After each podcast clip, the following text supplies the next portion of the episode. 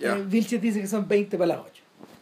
Eh, O casi, sí. Bueno, del día 10 de septiembre del año 2016, este es el podcast de Civil Cinema número 265.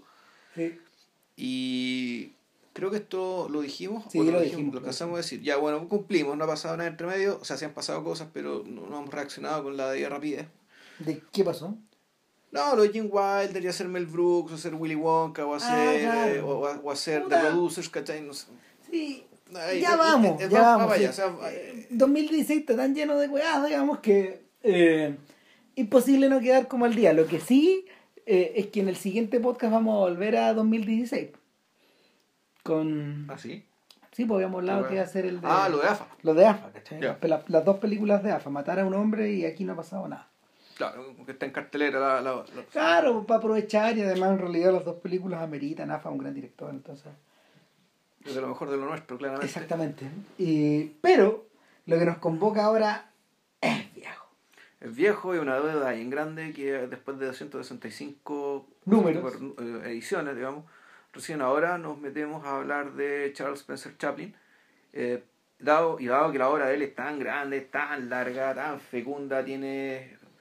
Uno podría decir, podemos discutir cuatro, cinco periodos, ¿cachai? Debimos haber empezado antes, weón. Pero, bueno, en fin. Pero es que puta, lo que pasa es como, como con el tiempo este podcast también ha cambiado su, su cariz la forma en que nosotros hemos abordado la manera de dialogar de las películas de los directores. Puta, en algún momento, como claro, como ya hablemos de Chaplin.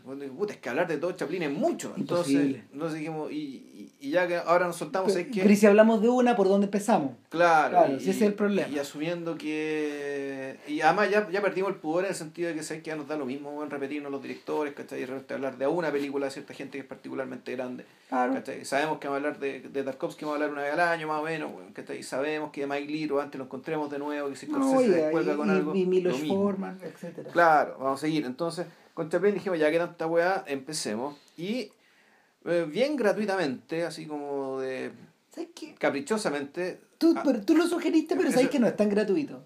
Hay una razón de ser. Bueno, yo lo sugerí. ¿Cómo vas a saber tú la razón por la cual Puta, yo me la inventé, weón. Ah, ya.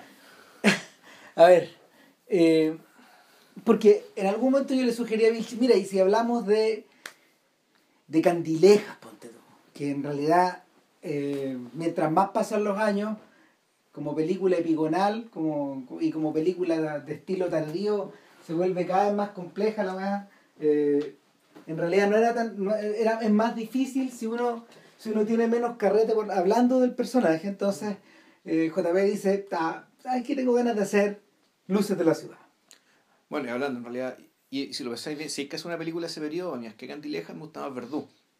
Es que, bueno, esa es la que propuse yo, ¿de verdad? Sí. Claro, También. pero, pero, pero también, también exige pasar por un número de cosas antes. Ahora, ¿qué gracia tiene y qué ventaja tendría eh, Luces de la Ciudad, City Lights, respecto de eso? Puta, hay una ventaja que es clave, po, y en el fondo, a ver, los grandes artistas todos tienen puntos de inflexión sí. en su carrera.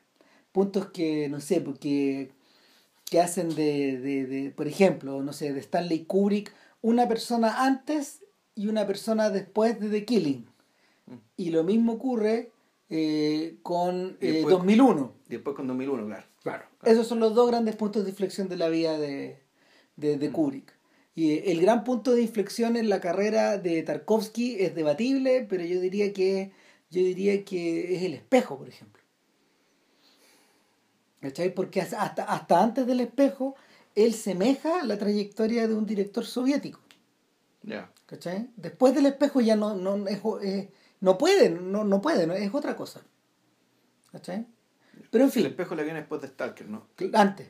Ah, es antes. El espejo del 72, Stalker 74. No, no, es al No, el espejo, el espejo es del 74, antes de Sol, después de Solaris Ah, y después, antes de ahí está. Ah, claro. está Stalker, sí, Stalker Claro. 79. Claro, y antes, antes que eso, antes que eso sí, po, Sol- eh, Tarkovsky semeja a un director soviético muy moderno, Ujú. pero soviético, y de ahí para adelante llega otra cosa. Es, es hasta por ahí, ¿no? Porque Bueno, el es, otro- que- es que Stalker es una película soviética. Bueno, el otro día, el otro día viendo, viendo Orfeo, miren, miren, hablando de Chaplin y nos pasamos rápido a otro más.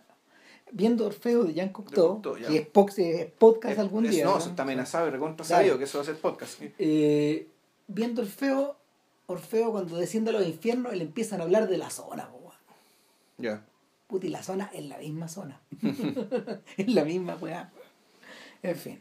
eh, la misma zona donde, hacia donde se dirigen los tipos guiados por, por el Stalker. Eh, en fin, eh, volvamos al punto de inflexión. El gran punto de inflexión en la carrera de Chaplin eh, se supone que debiera ser algo relacionado Yo creo que tiene más de uno. no, si tiene más de uno, tiene más de uno. O sea, el momento, el momento en que este gallo, el momento en que este gallo abandona la compañía de Max Sennett y empieza a hacer las películas él, por ejemplo. Claro.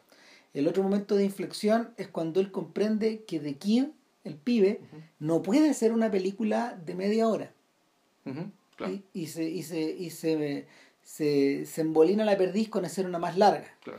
El otro gran momento de inflexión de su carrera es cuando el weón comprende que la figura de Hitler, que de alguna manera lo satirizaba a él, Claro. tiene que ser satirizada a su vez por él, de vuelta. No, claro, pero hay momentos de inflexión es básicamente cuando hace hablar. Si, si- Claro. si todo este tema está centrado en, El sonido. eh, claro, quién es, quién es su personaje, qué caracteriza a su personaje. Entonces, el, el momento en que el personaje tiene que hablar. Claro, eso es definitivo. Ahí claramente él ya tiene que, lo que, lo que venga después ya tiene que ser otra cosa. Claro. ¿Con qué voz habla, de hecho? Claro. Y, y el y por último, por último yo creo que el, el- la, la última gran aventura a la que se lanza es el rey de Nueva York, cuando este weón decide, cuando este decide hacer una película fuera de Estados Unidos, por ejemplo, en Inglaterra, directamente en Inglaterra. Sí, digamos, que está- digamos que no es que lo decide, digamos, tenía que hacerlo. Claro, Pero lo- no lo voy a volver. digamos. Eh, la filma en Inglaterra y, y lo que le ocurre es una cosa muy curiosa porque en vez de ser una, fil, una cinta que mira hacia el pasado como Candileja, el rey de Nueva York se dispara hacia el futuro. Mm, Se dispara, se dispara hacia un futuro que todavía no alcanzamos. Pero, pero deliberadamente me salté el otro, en la gran bisagra, porque que, que es la que lo que es la que lo mete, digamos, en el de alguna forma la que lo la que lo incorpora al, al cine contemporáneo y eso es Luces de la ciudad. ¿Por qué razón? Primero que nada, porque es una película es una película eh, que para él eh, que, que él, él realiza justo en el periodo de cambio de la tecnología, Claro. del mudo al sonoro. Sonoro. Entonces, de hecho, esa pregunta que esa pregunta le llevó, que le que contestó en el Gran Dictador empieza a ser formulada ahí, aquí. Sí. ¿Cómo habla este sujeto? ¿Qué voz tendría? ¿Lo quiero hacer hablar? ¿Qué acento tendría? ¿De a dónde viene? Eh, ya no puede ser tan universal. Y este es el momento estelar donde el personaje es totalmente universal. Totalmente universal. Más que antes y más que después. Mm. El, y eh, el otro gran detalle, el otro gran detalle es que en esta película, esta película eh, marcó en términos de producción, marcó el, la mayor apuesta de su carrera, pues tuvo más de dos años en Sí. producción. Pero, y fíjate que es, y, y- y- pero no fue tanto por dificultades técnicas No. como por, eh, No, básicamente por eh, dificultades, entre comillas, actorales. Es decir, pues le costó mucho, eh, tanto a él, pero principalmente lograr que la protagonista femenina, con la que tuvo problemas, la echó, después la recontrató, y, y como este buen era, y como en aquel, en este momento, él era dueño de todo. esto Era ya- Dios. era, era dueño, no, esto, esto además, esto, ya- esto ya no era dentro de estos estudios que le daban, No. que le, contratos que le daban de libertad dentro de un estudio, sino que esto era ya era Uni- United Artists, que era su estudio, digamos. El de él y de su- sus socios Griffith, Pickford y Fairbanks. Pero, pero de hecho, pa- pero hay, un, hay un pequeño detalle, para poder financiar esta cuestión, él la pagó. Ya, como que con, con, con United Artists estos hueones, estos hueones eh, accedieron de alguna forma a liberarlo del, del- de, de tener que dirigir la película para ellos, para no gastar también la plata de ellos. Ah, ok, ya. Eh, ahora, eso les costó un poco financieramente, pero este gallo asumió todos los gastos. Y fueron ríos de dinero. Claro, si fueron dos años, fue... eh, hay, hay partes de estudio que son, que son que se nota que es un estudio, estudio al aire libre, Sí. construido especialmente para esto. Mm, En el fondo es como, claro, sí, es que es como Tativil un poco esto. Y esto, y, y esta, y es una construcción de una ciudad que, eh, que claro, ahí lo que, la universalidad que mencionaba Ram, que es una ciudad que puede ser Nueva York, puede ser Los Ángeles, puede ser Nápoles, ¿cachai? Y que tiene, tiene como referencias visuales, digamos, ¿cachai? Puta, distintas partes del mundo. O sea, que, es una ciudad, que no es ninguna ciudad y es todas al mismo tiempo. Y donde el... Y, donde, pucha, el, vagabundo, eh, este, eh, donde este vagabundo, digamos.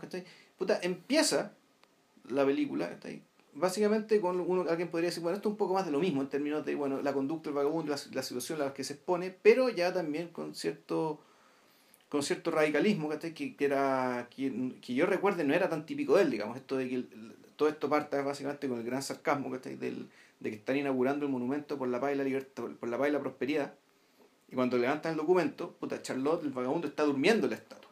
Claro, como, y, y, y al mismo tiempo forma parte formando parte del grupo escultórico.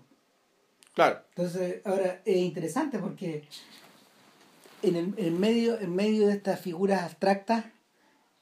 No, que no son abstractas, son figuras son alegóricas. No, eso, en, medio de estas figuras alegóricas, él también es una figura alegórica. Pero otra cosa. De otra cosa, mm. es una alegoría de otra cosa y representa el tipo de gente, a, a, sujetos sin hogar, a sujetos que están al margen de la sociedad a, sujetos que están abajo del tren de alguna forma, toda gente que no sale en las estatuas. Claro. Que no es representada en estatuas. Pero bueno, y aquí, aquí uno ya no podemos meter también un poco al, al cariz de, claro, eh, efectivamente, el, el, vagabundo es todo esto, pero al mismo tiempo, y viene lo, lo, que hace un poco la contradicción y lo que hace al mismo tiempo el, lo que genera el estremecimiento del público, es que un tipo que es un, absoluto descastado, eh, no, más que un descastado, es un abandonado social, es un homeless, un tipo que no tiene, que no tiene casa, pero que tiene todos los manierismos eh, y las conductas, digamos que las conductas propias de una persona de una clase social superior y que el, incluso su ropa, raída, hecha pedazo, digamos, que es la ropa de un caballero que está a maltraer. En el fondo es un caballero a maltraer. Uno podría decir, volver, volvemos, volver un poco a la figura de nuevo el Quijote, este, este, este, caballero empobrecido que representa ciertos valores de nobleza, digamos, que los quiere encarnar, ¿cachai? Pero claro, una situación sumamente desmedrada por la vejez y por el empobrecimiento. Ahora, y por la locura. Pero claro, y, y, qué es lo bonito y lo, característico, este, este sujeto que para, para efectos de la sociología de, de Marx para adelante, digamos, que sería Lumpen, ¿cachai?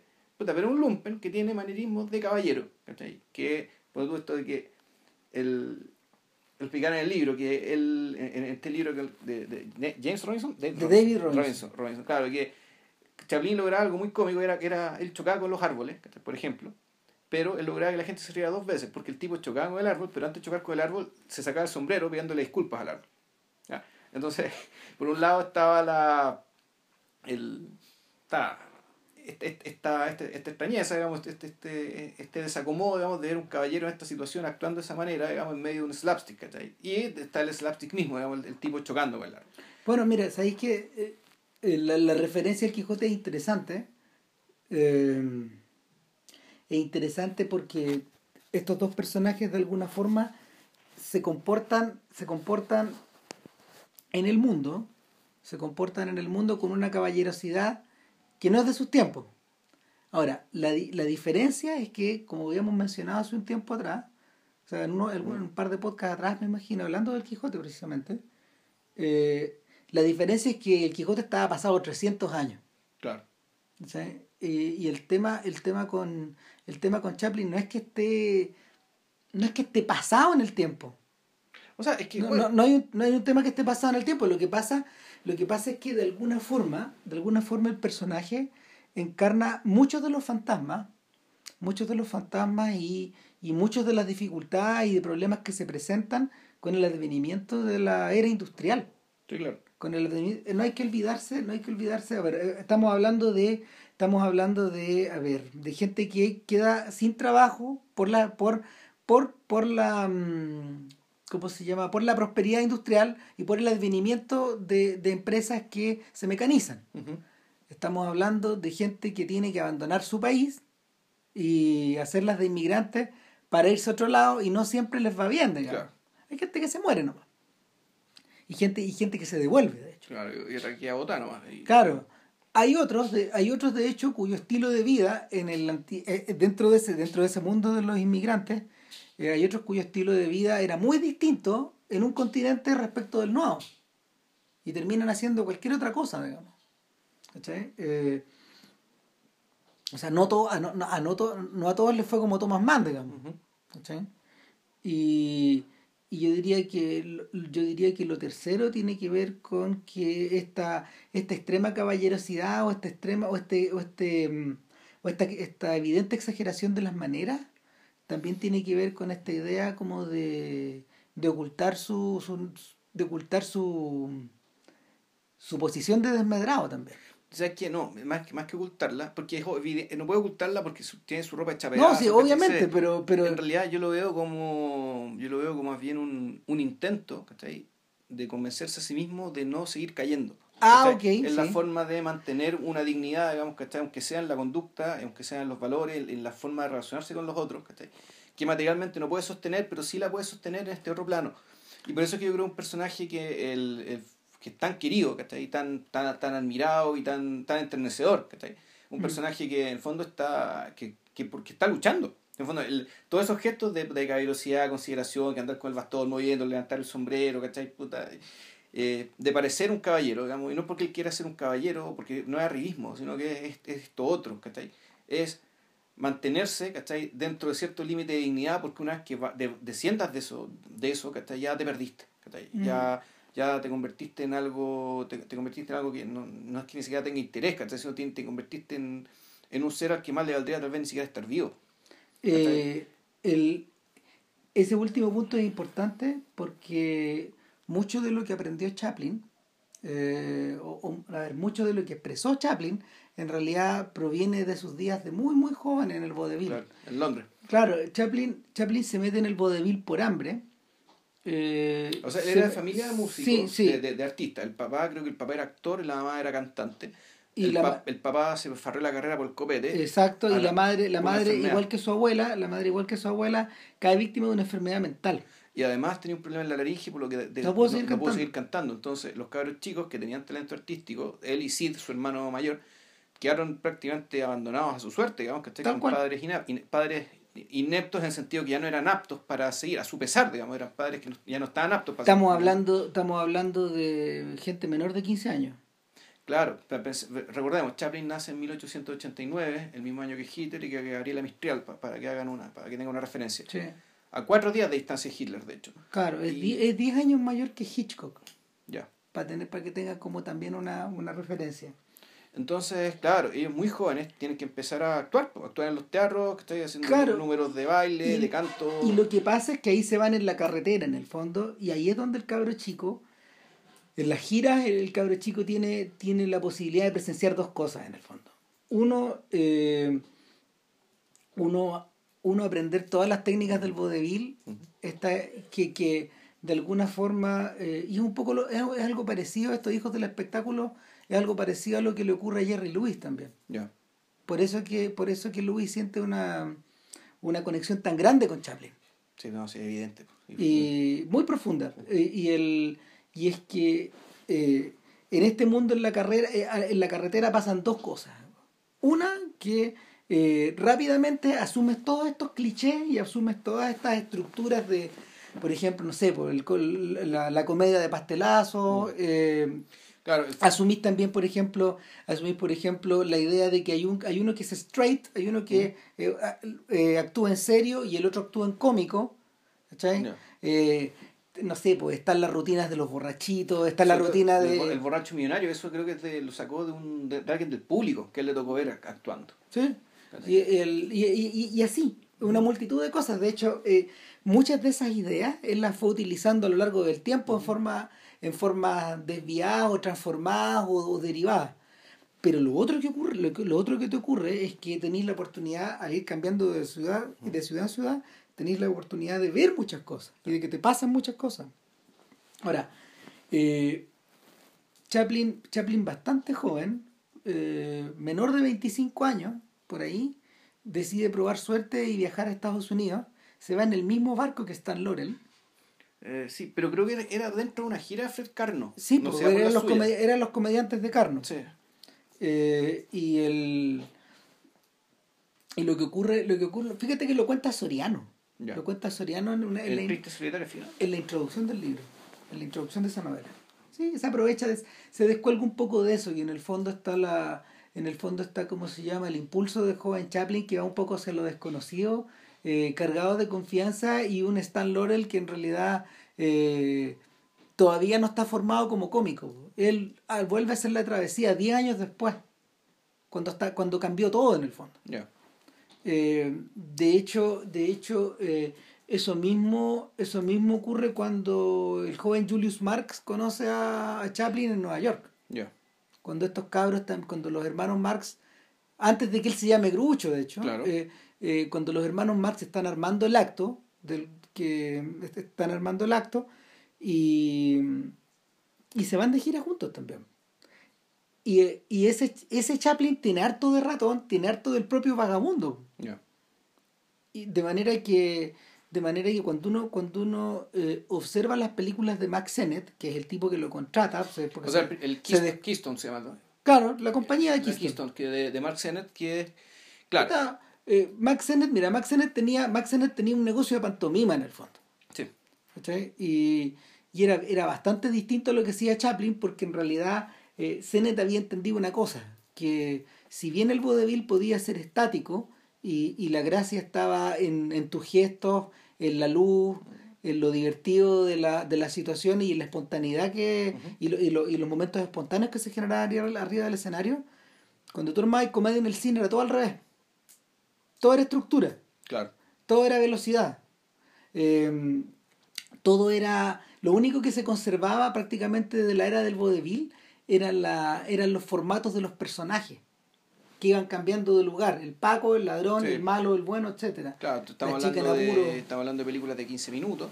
Claro. Que tenían que ser. Películas de dos rollos. Tenían que ser de fabricación muy rápida, entonces era una película cada dos semanas. No, menos, sí. la velocidad de, sí, trabajaban, producción. Trabajaban con una velocidad similar a la de la televisión. Claro. A la de los episodios ah, televisivos. Ahora, tú, tú, tú, hablas de, a partir, a partir de lo que estáis diciendo me acordé un poco de lo que conversábamos cuando hablamos de la, la película de Kramer.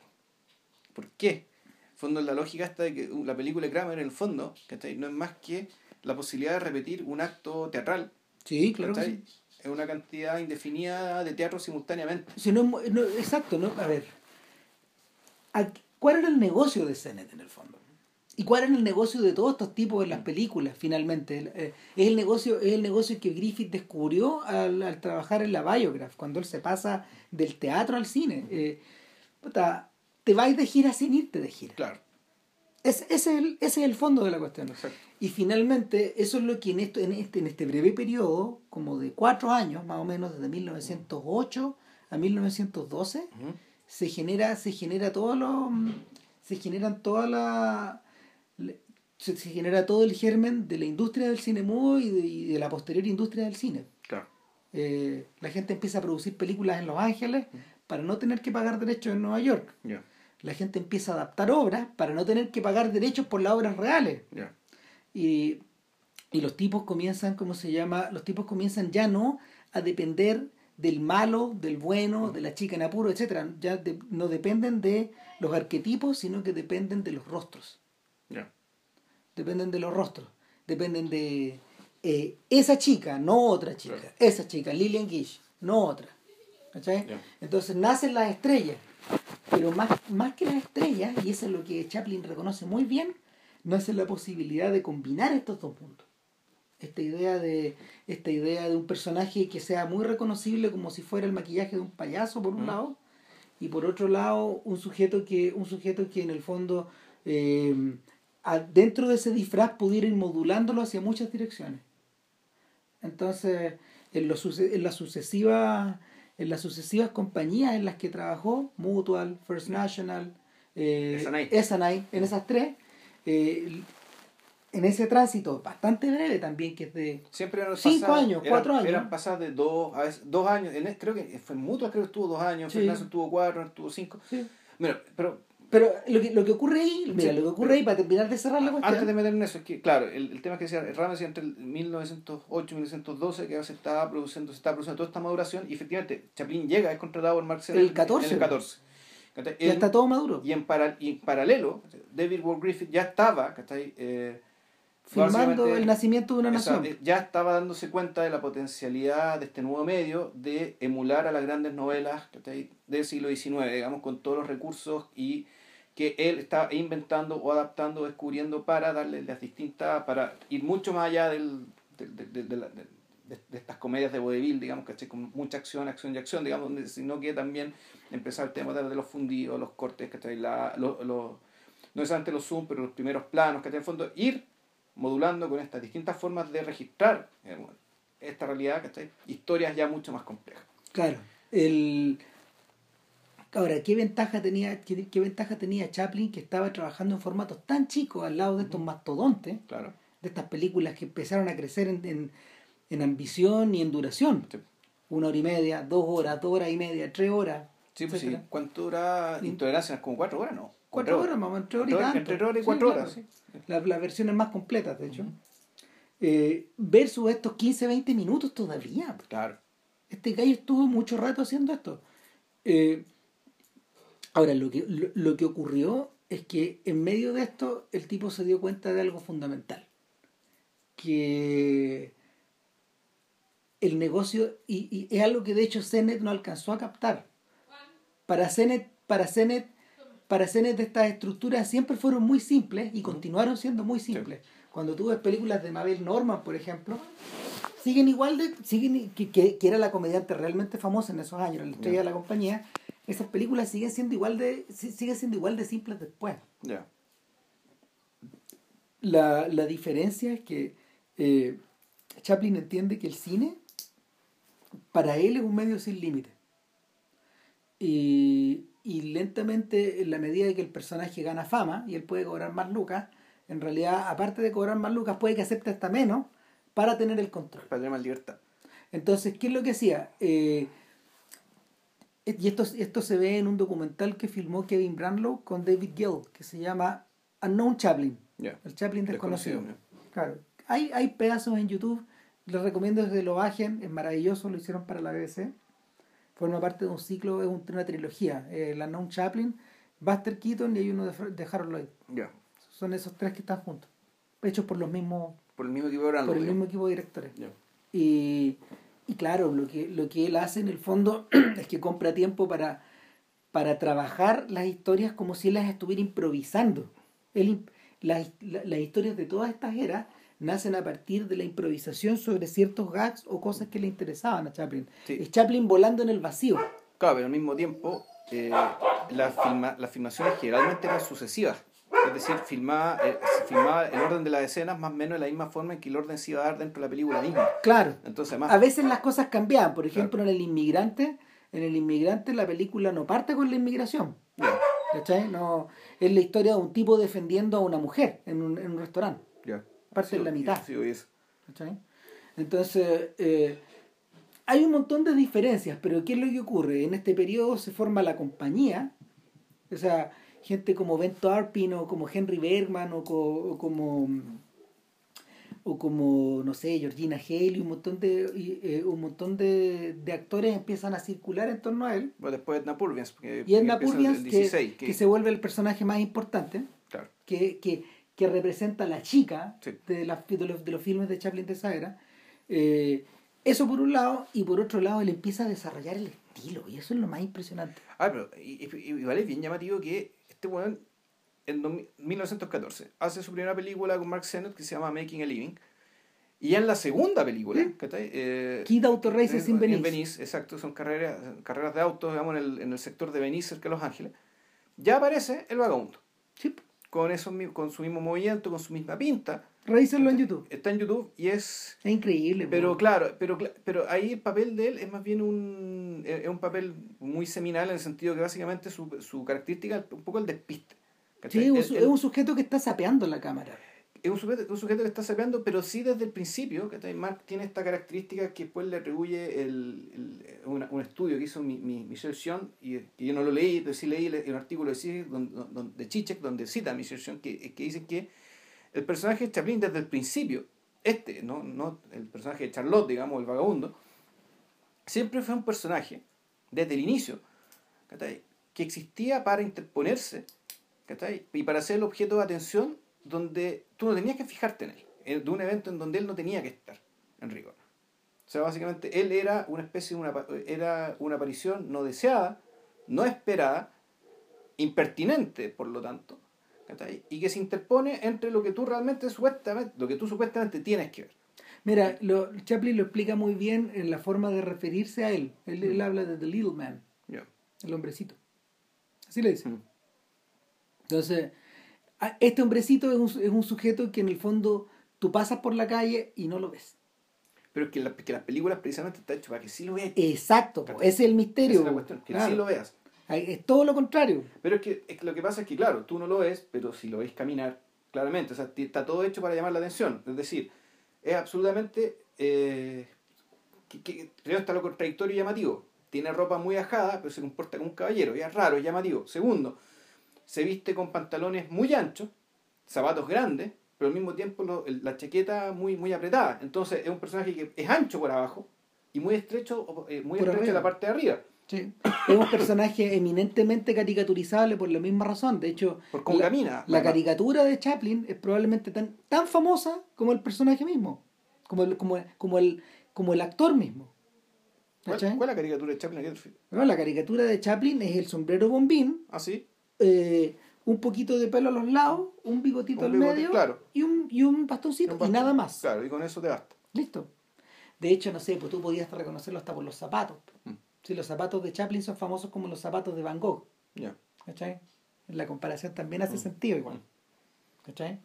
Eh, o sea, puta, Chaplin en el fondo es como el hijo de estos comedores de papas de Van Gogh. ¿Cachai? Puta. Y el. ¿Y cómo se llama? El la vuelta, la vuelta finalmente es que una vez que tú, una vez que este sujeto, una vez que este sujeto tiene armado esta estructura, que, lo, que, le, dan una, que le da una enorme libertad, lo que él hace a continuación es desarrollar su estilo cinematográfico. Y eso probablemente es lo más difícil de calar. Eh, porque en el fondo es invisible. Es, un estilo no obtrusivo. Eh, Chaplin suele trabajar en una. Chaplin suele trabajar eh, en un diálogo en un diálogo muy fluido que va de plano general a plano medio a plano americano que es un plano un poco más cerrado que el medio eh, rara vez en primer plano cuando usa el primer plano lo usa para cosas muy determinadas. Eh, con una con una luz con una luz que es muy pura porque estos tipos estos tipos trabajaban con esta con estos, estas sábanas puestas arriba de los sets abiertos, es decir, tenía luz, tenía luz solar tamizada. Eh, sin embargo, en la medida que, en la, medida que la, la, pega va cambiando, digamos, su operador, que es Rolly Toterot, cambia a, por Karl, cambia a Karl Struss, el, alemán que trabajaba con Murnau. Es, ese probablemente es un gran cambio en la carrera de, en la carrera de Chaplin, pero, pero el pero esencialmente la forma de filmar, la forma de encuadrar, la forma de narrar continúa siendo exactamente igual. Ahora, ¿qué es lo que le hace, qué es lo que le hace tan impresionante? Y es que no prácticamente no hay una eh, como Chaplin parece entender que su personaje es tan atractivo, lo que se vuelve muy poco obtrusivo es la, es la estructura de esas películas. Eh, perdón, no la estructura de las películas, la estructura del plano.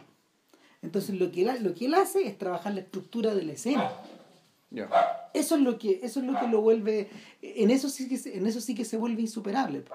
O sea, eh, Chaplin no descansa en la medida de que él pueda mejorar, mejorar, mejorar, mejorar, mejorar y pulir y pulir y pulir.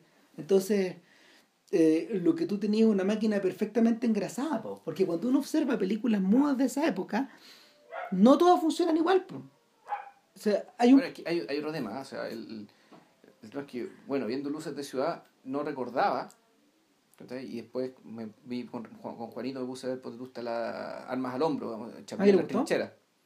No, eh, o sea, eh, lo que pasa es que el, sí, yo creo que le gustó, le gustan las cosas divertidas, obvio, ¿cachai? Pero el, yo creo que ya los niños, eh, no sé si los niños o este niño en particular, no siempre preguntan, ¿pero qué pasa acá?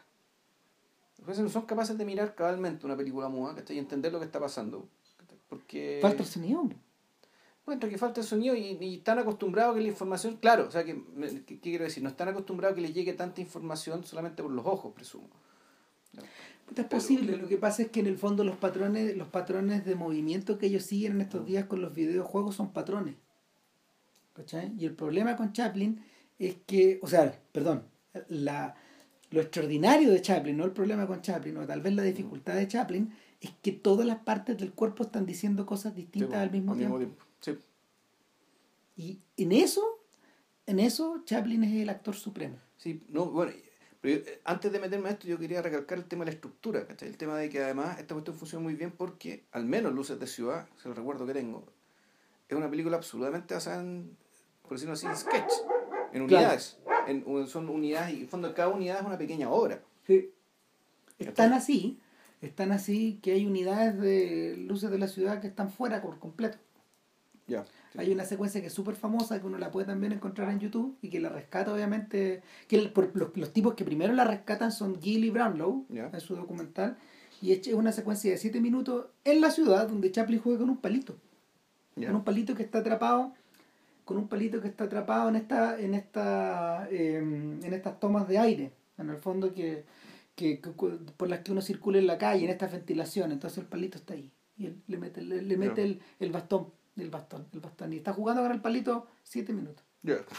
Y, claro, o sea, tanto le gustaba la secuencia a él que la montó, la montó completa, pero él mismo dijo, esto funciona solo. Y la tuvo que sacar. Esta cuestión me, me, distrae. Me rompe el ritmo de la película. claro, Pero es fascinante y la, de, y la rescató, nunca la votó. Chaplin votó muchas cosas, pero esto estaba tan bien logrado que lo conservó.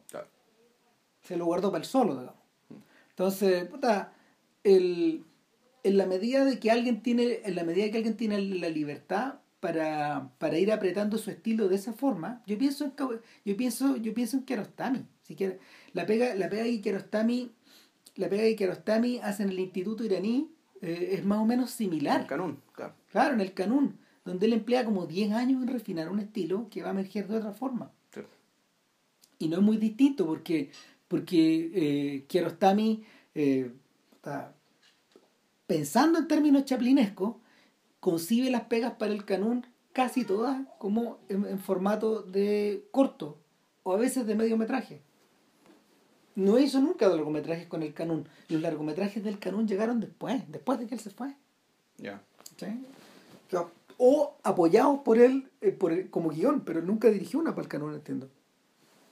Entonces, el informe creo que se llama la película del 74, pero él ya no estaba en el canún. No, sí estaba, pero las hace, todas esas las hizo por fuera, experiencia, todas están, todas están hechas por fuera. Son por fuera.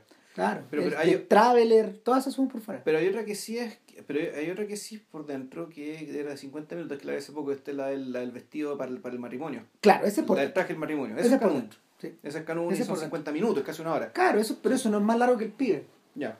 No, pues el pibe de hecho son, son 70 minutos, si mal no recuerdo que era un disparate para la época, sí, un disparate, o sea, para el tipo de, tipo de película y historia que estaba filmando. Claro, si de hecho, de hecho nadie pensó que el tipo pudiera salirse con la de él, si nadie hacía esta weá, estaba puro hueveando, para, para lo que los otros les quitaba espacio, les quitaba espacio para programar más cosas, era un problema. Entonces, una vez que él prueba eso, ya se siente libre para hacer la quimera del oro.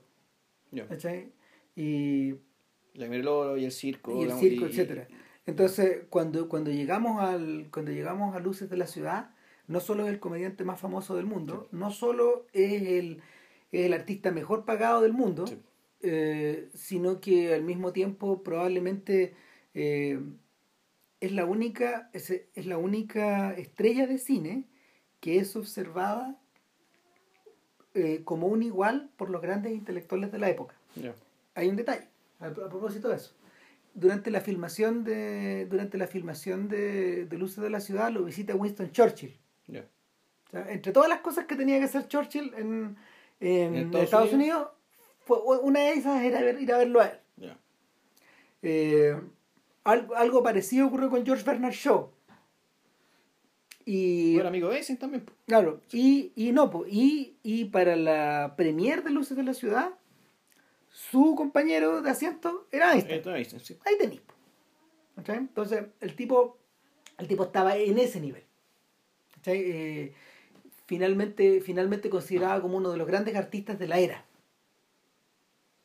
más allá, más allá de cualquiera de sus otros colegas. Sí, no, claro, el punto está en que si uno lo piensa ahora, ahora creo que yo sepa, no hay ningún actor ni cineasta que esté cerca, ni cerca de tener ese estatus. No. O sea, No, para ya. ¿quién es más importante? ¿Quién es el, el- quién es el director? ¿Quién es el Chaplin de Hollywood actualmente? Subiendo que sean los viejos, o Eastwood, o Scorsese, o No, nadie. Allen, No, ninguno está eso. No. No, mira, sí, probablemente, probablemente el único que, el único que, a ver, O sea, uno podría decir, a lo mejor Kubrick pudo haber alcanzado ese estatus, Sí, pero- pero- dar significación pero- a esas películas. pero Kubrick, el Kubrick pre- pre- pre- precisamente evitaba ese estatus. Se- O está preocupado de otras cosas. mira, probablemente el único, probablemente el único sujeto que ha tenido ese estatus ahora en estos últimos años ha sido Spielberg. ¿Cachai? Spielberg es un sujeto que, eh, Spielberg es un sujeto que, que sí a nivel político tiene esa influencia, Claro, pero, no a ni- nivel intelectual. No a nivel intelectual. En ese sentido, tal vez, quien podría tener ese, quien, quien tuvo ese estatus, pero era porque era un intelectual, pudo ir a Jean, Co- Jean Cocteau. Sí, claro que sí. ¿Cachai? O sea, Otro amigo de Chaplin. chuta. Entonces, Ah. puta, el, el, tema, el, tema, el tema con el sujeto finalmente es que cuando, cuando se la hace hacer luces de la ciudad, nadie más que él podía hacer luces de Sí, la claro. ciudad.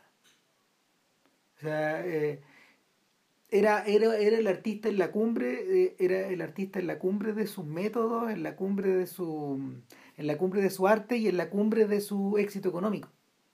Entonces, pudo darse el lujo de buscar una historia y desarrollar una historia durante un año.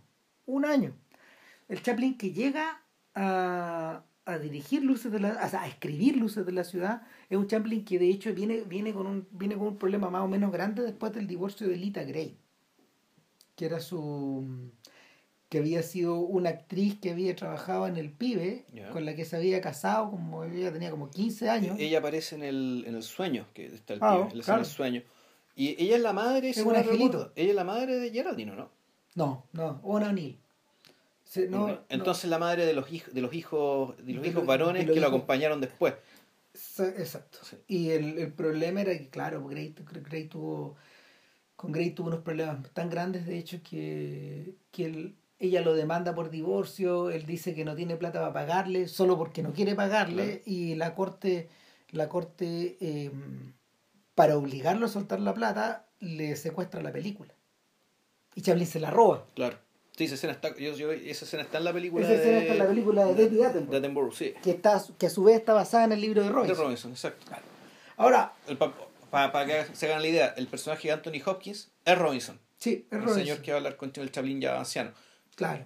Eh, ahora, el, en este año, en este año que el tipo, en este año en que el tipo desarrolla esta historia, lo que él tenía en principio era la historia de un payaso que comenzaba a quedarse ciego. Ya. Un poco- Y- Era un poco entonces una continuación del circo, ¿no? O sea, como que venía con ese vuelo. Sí, era un poco, era, era un poco así. Ya. Eh, era la historia de un payaso que empezaba a comenzar a quedarse ciego y en la medida que se iba, que iba perdiendo la vista, todas las payasadas e idioteces que hacían eran de verdad, po. Ya. y la gente no se daba cuenta. Es un poco, esa, esa idea la rescata, la rescata Woody Allen en Hollywood Ending, Ya. en esta historia de que el tipo, del director de cine que se empieza a quedar ciego, Pablo no la vi esa película. no, no la veáis. Vale. Gracias. Tampoco me sabe hacerlo. ¿ah? No, no, bro. Bueno, eh, pero la, la, la idea es muy divertida. Pero Chaplin rápidamente la abandona, obviamente porque se parece demasiado al circo. Ya. Entonces él dice, no, el personaje del ciego tiene que trasladarse a otro lado. Necesito, necesito otra cosa. Necesito una mujer ciega. Que el vagabundo, que el vagabundo de alguna forma eh, ayude. Pero ¿cómo hago que ella lo que, que él la ayude de alguna de cierta manera? Entonces eh, los borradores se empiezan a acumular eh, en torno a la en torno a, a, a esta estructura de historia de caballería de alguna forma. Cuando yo hice en la católica el curso con Gastón Sublet, y de hecho tú tenías ese libro donde habla del tema, parece, Ya. eh, Sublet dice que hay un elemento de hay un elemento de, de, de caballería medieval en el, en el- de caballería en el sentido medieval de la palabra Sí, claro. Ayudar el- a los, a los eh, pobres, a los desamparados. en y esta idea en esta idea de Chaplin ayudando a la ciega más allá de toda medida Y de, su- de, de sus propias posibilidades de partida. Claro, de partida. Entonces, el, ese es el marco general donde uno tiene que observar esta historia, esta historia gigante. Esto es distinto, por ejemplo, a la mm, a los romances fugaces o a los romances como semi-armados que, por ejemplo, él tiene con Edna Purviance, que, que responden a una estructura de la trama y es, un, es, un, es, una, es una pata más de la mesa. Eh, el subtítulo de el, el, subtítulo que va por debajo de City Lights es eh, A Comedy Romance in Pantomime. Con énfasis en la palabra romance. Romanza, en el fondo. Claro. Y, y hay algo que, hay algo que, hay algo, hay algo eh, profundamente anticuado en esta idea.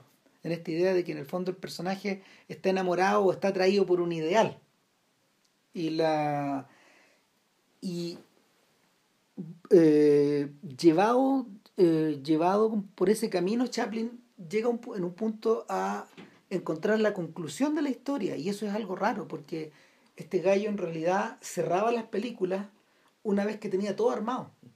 Claro, aquí, aquí es muy claro que el fondo esta es de las películas que están hechas para justificar su final. Es para llegar a este final. Ahora, el final lo, lo, el final lo explicamos de inmediato. Lo que pasa es que después de, después de todas estas travesías y después de todas las correrías mm. del vagabundo, él consigue de alguna forma indirecta al final eh, devolverle la vista a la ciega. Claro. Y al hacerlo él cae en desgracia y luego vuelve... Él cae preso y, cuando, y cuando sale de la cárcel resulta que va, va caminando por la calle, la misma esquina donde los cabros chicos lo agarran para el hueveo, qué sé yo. Y, vuelve peor que nunca, digamos, más, más desastrado que nunca. Más desastrado, más derrotado y más... Más y, aplastado y, y, de esto que hablamos, de pasar el límite de la indignidad, ¿cachai? Pues está mucho más cercano al límite de la indignidad. Y, claro, más que nunca, más, que, nunca en su carrera. exacto, y ahí se encuentra con que la niña ciega ahora trabaja o tiene... tiene su propia florería. Una, su propia florería, ella puede ver, y ella a su vez, ella, ella a su vez eh, se la encuentra cuando ella está esperando que, vuelva este millonario que ella se imaginó que le ayudó. Permanentemente, su caballero andante. Claro, exacto. Su caballero andante, entonces, eh, no vamos, ya vamos a explicar, eh, o sea, al final del podcast vamos a explicar en términos cinematográficos esta cuestión, pero lo que, lo que Chaplin tenía claro es que hay un momento en que ella lo reconoce. Claro. Y, y las palabras son súper simples, o sea, él le pregunta, ¿tú puedes ver? Y ella le contesta, sí ya puedo ver y ese ya puedo ver eh, implica más que ver. ya, te, veo. ya sé quién eres. Puedo ver y ahora sé que, y ahora sé que me ha llevado todo este tiempo. Claro, entonces hacia ese punto este gallo trata de llegar toda, mm. durante todo el rodaje. Y el problema, el problema que tienes, los problemas que tienes son varios. Y uno de ellos, eh, uno de ellos es muy práctico, que de toda la gente que ellos, estos tipos probaban, eh, Chaplin cuenta, su, cuenta su, en sus memorias eh, que, es un súper buen libro, de hecho, muy bien escrito. Eh, él explica que eh, la mayoría de las actrices que él probó no podían, no, no, actuaban con naturalidad la ceguera. Se veía insultivo. Esa es la palabra que lo ocupa. Entonces, en el fondo, claro, se veía medio pornográfico de alguna manera. Y no, no era lo que él quería, entonces un día en una un día en una en una pelea de box eh, le echó una mirada echando mirando a la gente dio con esta chica que, eh, evidentemente era miope veía re mal digamos pero se las arreglaba se arreglaba se las arreglaba bastante bien.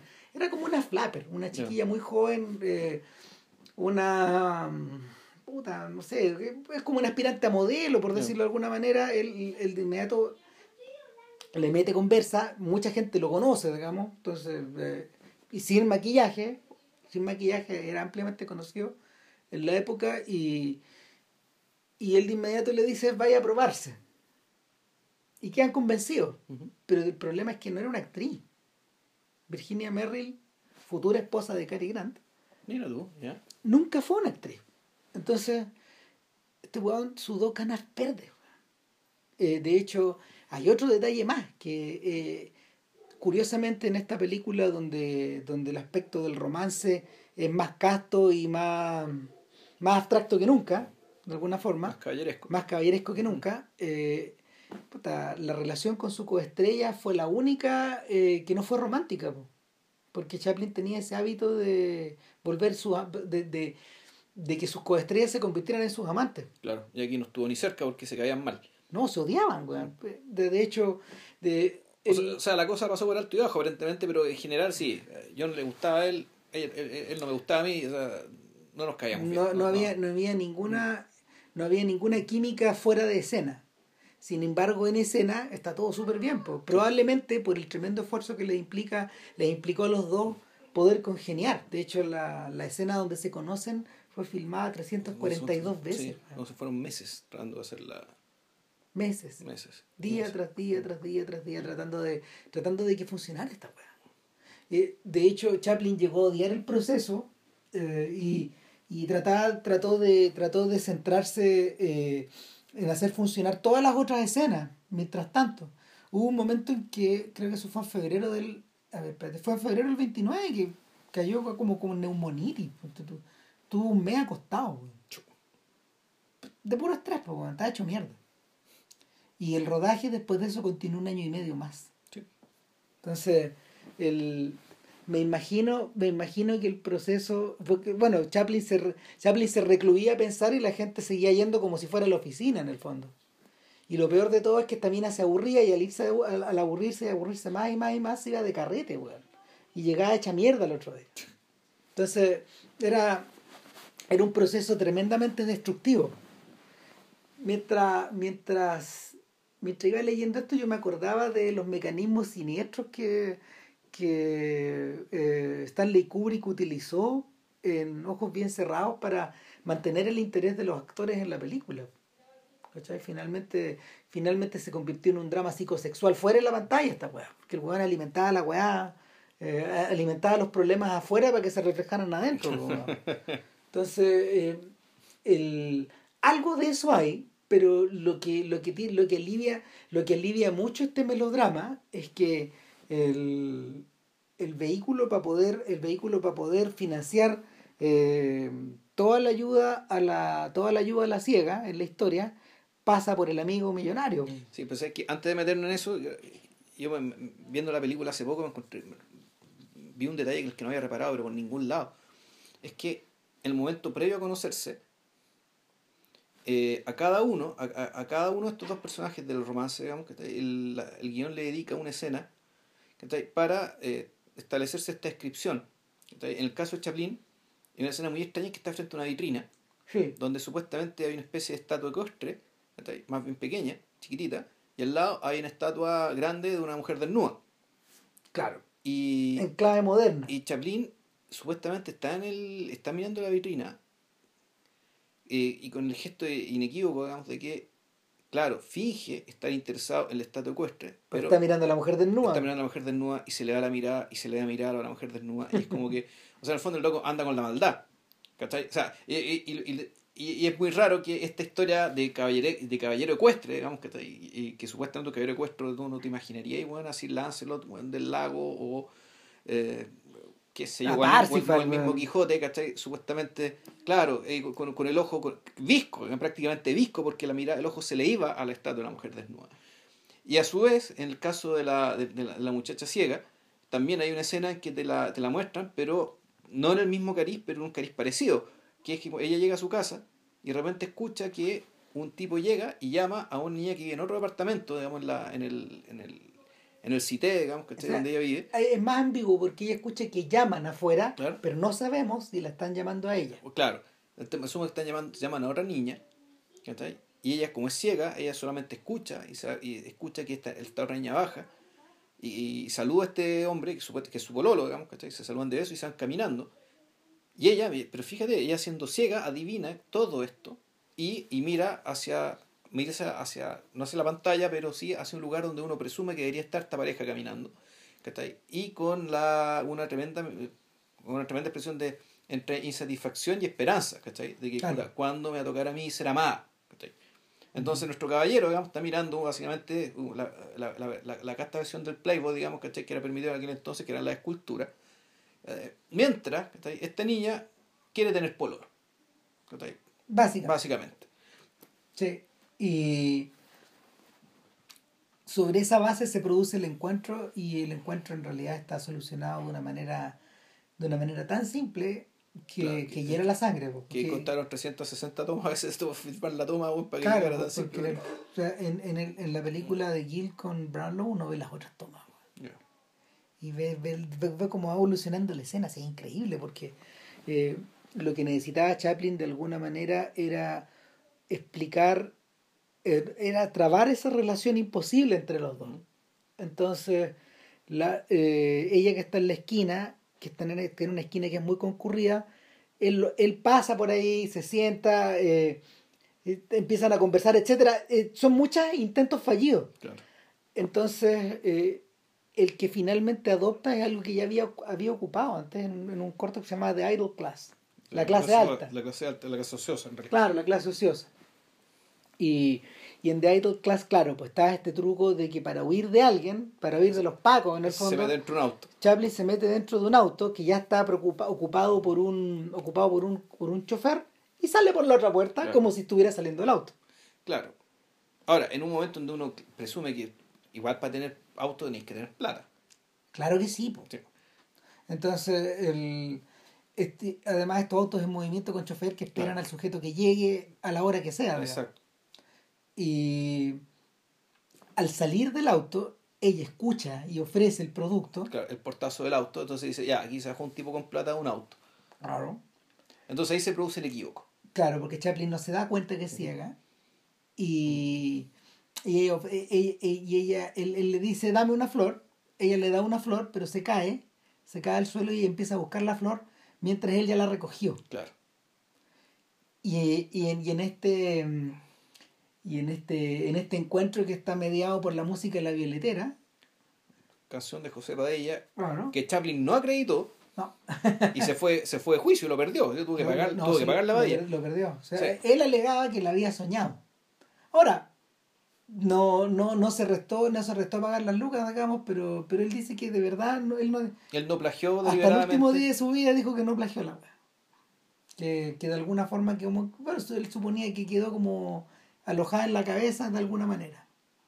Y Se lo habrá escuchado hacia la pasada, qué sé yo, y Claro. no se acordó que era de Padilla esta melodía que se le vino a la cabeza. eh, porque ese es el otro detalle, porque aparte de dirigir, escribir, Mm. Sí, protagonizar, producir. producir, editar, eh, Chaplin com- a, partir de, a partir de a aquí. partir de aquí a partir empezó a empezó a componer componer la música de- la música de las películas. la música de sus películas.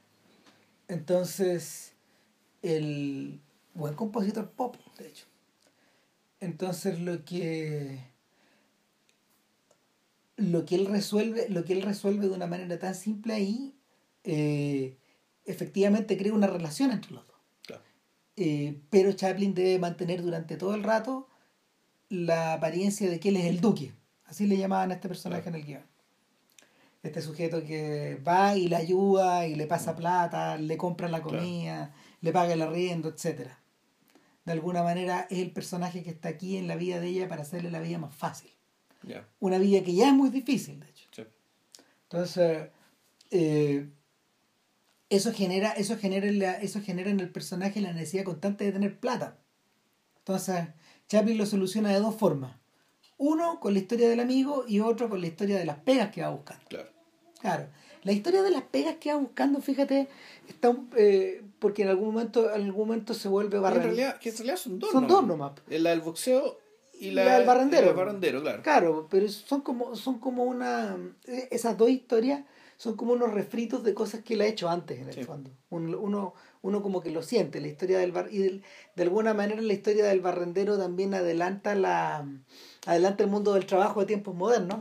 Pero la otra, la otra claramente es un típico gag de película muda, de los cortos mudos, por los cuales todos los comediantes, todos estos comediantes modernos han pasado incluso. po. O sea, de hecho, hasta, hasta Luis, de hecho, tiene escenas de boxeo. Ya. ¿cachai? Esta escena de boxeo donde el alfeñique tiene que huir del, del, del gorila, digamos, Claro. que le va a pegar. Y tiene que recurrir, claro, a, la- ahí, A su los- ingenio. A, los trucos más disparatados, tiene que Claro. romper la lógica, la, la lógica del deporte mismo, ¿cachai? Claro, En, en este caso la cuestión se convierte en un, en un acto circense. Sí. Pero, esa- pero bueno, básicamente es la idea. Lo diferente, lo diferente en esta ocasión es que Chaplin pierde. Claro. O sea, y, y no, no te da la sensación de que la habilidad del vagabundo le vaya a servir en estas condiciones. No, se necesita algo más. Claro. Y para eso está, para eso está el, el millonario borracho. Eh, hay tipos que dicen que, a ver, hay tipos que dicen que, bueno, en su letra entre ellos, eh, dicen que la historia del millonario abre una vereda que tiene que ver con lo gay, por una parte, ¿cachai? Eh, con la atracción, con la atracción que, se, que el millonario siente, Siente por con esta atracción compulsiva que el millonario siente. Y, Cuando está ebrio. cuando- solo cuando está ebrio, solo cuando de alguna manera no está en control de sus sentidos, Claro. etcétera. Entonces Zulet dice, mira, vayan observando. Y es verdad. Hay, por ejemplo, hay un momento en que el carrete es tan desenfrenado que al otro día Chaplin se despierta en la, La cama, cama, del millonario, claro. acostado al lado del millonario. Hay otro momento donde, donde el millonario eh, se vuelve a reencontrar con él y de tan feliz le da un beso Sí. en la mejilla y Chaplin se lo limpia. Mm. Después cuando el millonario eh, le, le dice le dice, bueno, yo te doy la plata, Chaplin lo besa, pues. Mm. ¿Cachai? Y el millonario sube y el tel se limpia y dice, espérate, espérate. Y el, eso por un lado, es, sí, sí es, ¿cachai? Pero también tiene que ver con la comicidad de, de, de esta idea de, o sea, con, con- a ver, con la comicidad que se desgrana de este encuentro fortuito nocturno entre, eh, Claro. nocturno entre los dos. De hecho, hasta el Paco sospecha de estos dos que están mojados, Claro. wet, Mm. ¿cachai? de estos tipos que andan húmedos ahí. Entonces, eh, en el costado, en la ribera de un río, que es un lugar de encuentro gay, digamos, Claro. para, esto, para estos efectos de la Que historia. podría ser el Támesis, podría ser Claro, la escena. lo que sea, lo que sea. tiene ese tipo de estructura, de arquitectura. En lo oscurito, Claro. ¿cachai? Ahora, ahora bien, el, el, el, la- el encuentro entre los dos personajes se genera porque este sujeto que- cuya esposa lo ha abandonado está al borde del suicidio.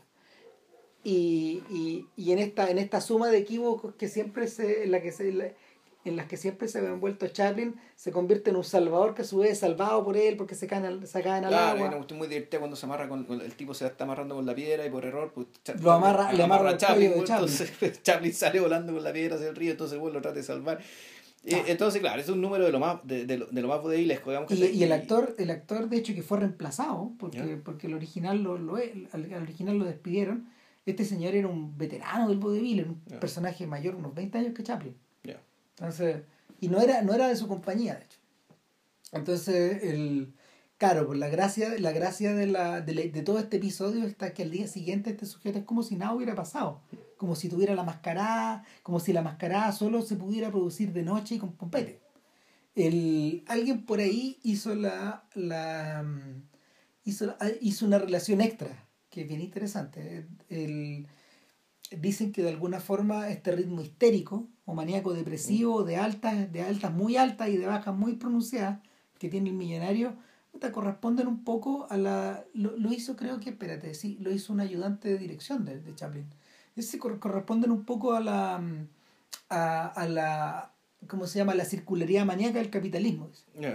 ¿Cachai? No, eh, eh, el tipo dice, yo estoy seguro que Charlie nunca leyó a Marx, pero, pero algo de las conversaciones de sus amigos se le deben haber quedado. ya ¿cachai? Y el tema de los ciclocrómicos el Baron Bull y eh, además ya. que estas escenas fueron grabadas después del, después del crash. después del crash sí.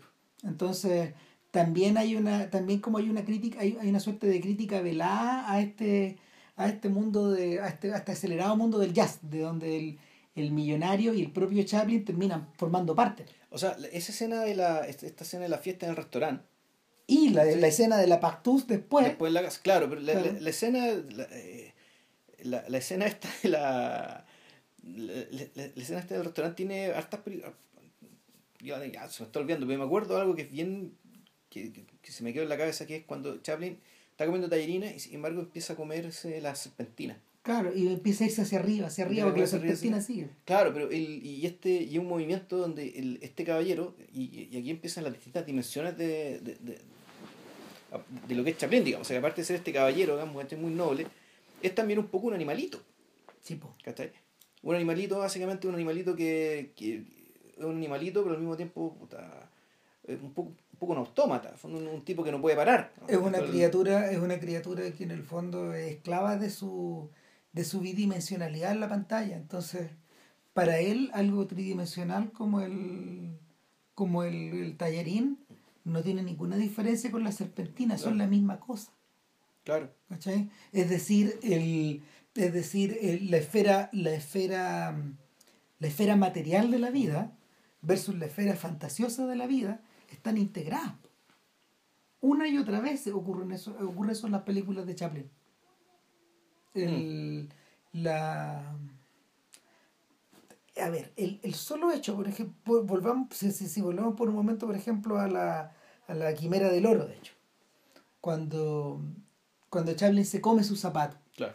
Y se lo come, se lo come hasta los clavos, los chupa los clavos, ¿cachai? Como si fueran los huesos de un pescado. Exactamente. Mm. Y, o, o, el, o, la, o la danza de los panecillos. Mm. ¿Cachai? Que son cosas. O o, o, cuando, claro, el, y el partner se empieza a imaginar mutuamente, como pollo, weón, ¿cachai? Como, claro, como, como comida. Como comida. Eh, algo que es tomado directamente después por, por Tex Avery, una y otra vez, y por Chuck Jones. Está sacado de ahí, de hecho. Eh, y probablemente Chaplin lo sacó del, del, del, humor satírico británico, de Punch, de esas revistas. De, de, de, esa, de, esa, de, esa, de, esa, de esa imaginería. Y el. Eh, pero eso, eso, eso también, eso también, eso también genera, genera consecuencias a posteriori. Por ejemplo, la, cuando Chaplin se mete, se mete en los engranajes de la máquina. Por ejemplo. O cuando Chaplin eh, equilibre el mundo como si el mundo, como si el mundo pesara lo que pesa un globo, un globo, un, globo de plástico o estos globos inflables. ¿Cachai? Y el mundo adquiere ingravidez finalmente la, la ingravidez que, que, que te da el, el, el, poder que te permite tener el mundo en tus manos. Claro. Entonces, fijáis, eh, eso solamente ocurre en las películas mudas. No, pues en el Gran Dictador también ocurre, pero, ah, también, no, pero ocurre en un momento. Eh, son secuencias mudas. Una secuencia muda, son secuencias mudas. Eso es el mundo lo mudo. Cuando, la, cuando, cuando eh, Chaplin empieza a sus personajes, Chaplin hace películas ya habladas con personajes que hablan en un mundo con sonido. Cambia todo todo, todo este, toda, básicamente toda esta plasticidad, digamos, ¿cachai? Entre lo onírico, lo real, entre distintas formas de materia, digamos, ¿cachai? Puta, eh, todo, toda esta, no sé cómo decirlo, el, el fondo es, es que el mundo filmado es un mundo muy parecido al mundo imaginado, ¿cachai? Eh, al mundo imaginado y el mundo imaginable. Tiene la, tiene, claro, tiene la consistencia, tiene la consistencia de un sueño o de una pesadilla. Porque ya viste todo el tema respecto de que efectivamente ¿en los sueños hay sonidos reales o no hay sonidos reales? La buena pregunta. Porque claro, una vez que ya entra en el mundo sonoro, ya entra en el mundo del teatro. Eso es lo que conversamos ayer con el dono. Fondo un poco el teatro. ¿Por qué el teatro? Porque esa es la representación artística más cercana a lo que pasaba en la vida. A tu vida cotidiana. No la mm. ópera. Que la ópera es un arte más completo, que incluía música, que a veces incluía ballet, que se era como un arte más íntegro, pero eh, ineludiblemente, digamos, cuando el cine, cuando aparece el cine sonoro, puta, en el fondo esta cuestión se convierte un poco en teatro y en algún momento en su variante ya más fantasiosa la cosa se convierte en Broadway. no, y a veces, la, a veces la relación de fuerzas se invierte. Piensa, por ejemplo, en em, piensa, por ejemplo, en Los Niños del Paraíso, en esta secuencia donde vagó, eh, que es, ¿cómo se llama el personaje? Al mimo. El mimo. Sí, no me acuerdo. Bastien, ponte que se llame, no es ese nombre, pero tiene un nombre parecido, donde el mismo eh, observa eh, que entre su público hay un, hay un tipo que le está tratando de robar al policía. Cuando conoce al personaje Arletty. Claro. Sí. Ahora, ¿qué es lo que ocurre ahí? ¿Quién es él? ¿Dónde está el verdadero teatro de la vida? Mm. El verdadero teatro de la vida está en los tipos que están tratando de engañarse en el escenario, abajo del escenario, no arriba está invertido. Y está invertido precisamente porque hay sonido. Claro. De hecho, el de hecho el momento en que el momento en que el mismo el momento en que el mismo le dice al policía, o sea, hay, hay alguien que haya visto lo que Arletty está diciendo, que ella no es la que robó. Claro. Eh, nadie lo vio y el mismo dice, yo, yo lo vi. Yo lo vi. Pero lo, pero lo habla, po. O sea, el, es que lo que hace es que el mismo dice, dice hablando que él lo vio, pero él cuenta el cuento con mímica. Con mímica, claro. Entonces, el teatro de la vida se transfigura en otra cosa. Eh, y, y, probablemente, probablemente esa es la gran dificultad que Chaplin tenía a la hora de trabajar el sonido en esta película.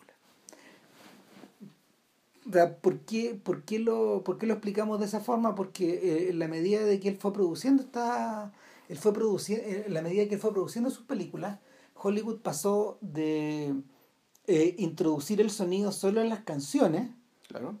y en algunos diálogos hasta introducirlo totalmente en toda una película y luego hacer una comedia musical Claro. con canciones, con diálogos, con trama, todo sonorizado. De hecho, en 1929, eh, Broadway Melody of 1929 ¿Ya? eh, se convirtió en la ganadora del Oscar en el año 30. Todo mientras Chaplin continuaba rodando. Entonces el desafío después era, ¿qué hago con la banda sonora por la cresta? Y lo que hizo finalmente fue componerla. Hubo un montón de problemas técnicos, de hecho, porque la banda sonora que uno escucha hoy en, en City Lights es la banda sonora reconstruida por Carl Davis. Que Carl Davis, que todavía está vivo, este caballero, es probablemente el músico más importante que ha existido en términos de resucitar antiguas bandas sonoras o componer nuevas bandas sonoras para, para filmes mudos, sobre todo, algún, sobre todo las grandes obras maestras del mundo. Carl Davis reorquestó prácticamente todo el material de Chaplin. Chaplin volvió a trabajar en él, eh, a ver, eh, antes de, antes de hecho, antes de, antes de que se nos acabe el podcast hay que hacer alguna mención de, de la forma en que Chaplin reconfiguró sus películas, porque las películas las cambió, de hecho, algunas. Ya. Eh, son unas más que otras, pero lo, que, lo, lo importante es que eh, hubo ciertos efectos sonoros. El pito que se El traga pito. Chaplin, por Yo ejemplo. creo que es el único efecto. No, hay varios. hay Chuta, varios. el único que yo reconocía dije, ah, ya, aquí. Sí. Todo eso, está, todo eso formaba parte de la banda sonora. Claro, el pito sí. El pito te que tú- se traga Chaplin en la fiesta. Es que, es que yo tengo mis sospechas, porque ponte tú, yo cuando. Yo, ¿qué, Eh, fue, qué fue lo que? Yo vi la copia de YouTube, que es una copia con subtítulos soviéticos, ¿cachai? Eh, y, y me hizo sospechar, puta, ¿no será esto una cuestión, una cuestión que los soviéticos hicieron, weón, ¿cachai? ¿Por qué? Porque cuando estaba dando el discurso, tú, había un guau, guau, guau, Eso es de. Chaplin. Eso es Chaplin, que, lo, que, lo, usan después de Charlie Brown, claro. Eso no, pues eso está, Eso está introducido ahí, claro. Eso está introducido ahí y el momento en que el, el tipo trata de cantar también, eh, este sujeto canta eh, en la, en la fiestoca ahí en la casa del millonario, todo eso está, todo, todo está sonorizado después. Ya. Y no sé, po, el, el ruido, ponte tú, de la campana en el, en el box. Todas estas cosas, Ah, eso sí. todas estas cosas fueron introducidas por Chaplin en la banda sonora dentro de la película. Claro. O sea, son sonidos diegéticos. Claro. La gente no habla, pero el mundo tiene sonido. exacto. Al menos algunos sonidos. Y eso, eso también vuelve a ocurrir y está mucho más trabajado ya en tiempos modernos. En tiempos, No, en tiempos modernos ya, claro, ahí Chaplin canta, de hecho. Claro. Él canta, pero ahí está, es bien, es bien extraño el gesto, digamos que lo que decía Chaplin, ya, la primera vez que le aparece la voz del personaje el vagabundo, no es el discurso del gran dictador, sino que es esta canción que canta el, el protagonista de tiempos modernos, y que en el fondo es una canción muy famosa de la época, que no me acuerdo cómo se llama.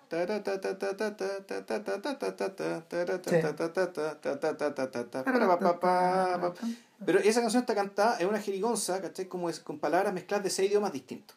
Sí. En el fondo es todo, es nada. Sí, es el momento donde Chaplin se casa con Joyce. Ah, Claro. ya. Y, pero el, pero claro, pues esta, esta suerte como de trabalengua, esa, esta suerte de trabalengua en realidad no es realmente sonido, no es realmente habla articulada. No. ¿cachai? Y de alguna forma eh, Chaplin, y eso es lo increíble, lo increíble del personaje, tenía este crédito artístico tan grande que pudo ser el único el único de los grandes íconos del mudo que pudo continuar durante, pudo demorar su entrada al sonoro 10 años, Diez años. más de 10 años, 12 años. Si Sí. consideráis que del 28 para adelante había películas sonoras. Pero claro, pero en, un entendido que, que no hizo muchas películas. por fondo, No, po. son Luces Ciudad, Tiempos Modernos Y y nada más. Dictador. Claro, y el gran Claro, dictador. que es cuando entra sonoro, Claro. el- pero al final, al, sonoro en serio, digamos, al final, hablando digamos, como como personaje. Claro, pues es un periodo como de, es un periodo de maduración donde él mismo se deshace el personaje. Mm. O sea, eh, la apoteosis de, la apoteosis del vagabundo. Hay gente que dice que el vagabundo desaparece al final de, de- de tiempos modernos, en la distancia. Pero en realidad la apoteosis del vagabundo es Hinkel. Sí, po. O sea, el, eh, volvemos, el, el, eh, es la interposición, la, la impostura, esto del vagabundo estando en un lugar en el que no tiene que estar, donde fueron a ver a otra cosa y sin embargo está él ahí. Claro. ¿ya? Y, y cómic, no solo, y, y aquí en este momento, con el tema de Hinkle, está todo el mundo viéndolo. Básicamente es como, claro, está todo el mundo, o sea, todo el mundo pendiente de esta especie de reunión de Nuremberg, digamos, que está ahí, de, que, que, que, hizo Hinkel, digamos, pero en vez de estar Hinkel por esas cosas de la vida, digamos, que está ahí. Claro, está, está, el vagón. En, en, el, en, City Lights, por ejemplo, no tiene, no tiene, no tiene ninguno de sus problemas, ni ninguna, ningún, a ver, no se plantea ninguno de esas vallas que, tra que atravesar. Yo creo que, sobre todo porque el, el lo que va lo que lo que va moviendo a Chaplin finalmente, o por lo menos en, mi impresión, es, la condensación perfecta de todo lo que él había logrado antes, en los cortos. De, si tú lo explicaste súper bien cuando dijiste que en el fondo, eh, cuando uno observa luces de, luces de la ciudad, uno observa varias unidades que son interdependientes, pero que al mismo tiempo funcionan por sí solas, como pequeños cortos, como pequeños episodios. Y y, y en último término habría que reconocer que la película en su totalidad es como un gran episodio alargado, perfectamente armado. ¿Cachai? Mm. Está su, su, lo que hay por detrás, la, el corazón de la trama es tan simple como el corazón de la trama de Vida de Perro o, el, o, o de la calle de la Paz mm. o El Peregrino o todas las otras o cualquiera de estas otras historias súper maduras que mm. super maduras de este sujeto. Entonces, no hay una gran diferencia.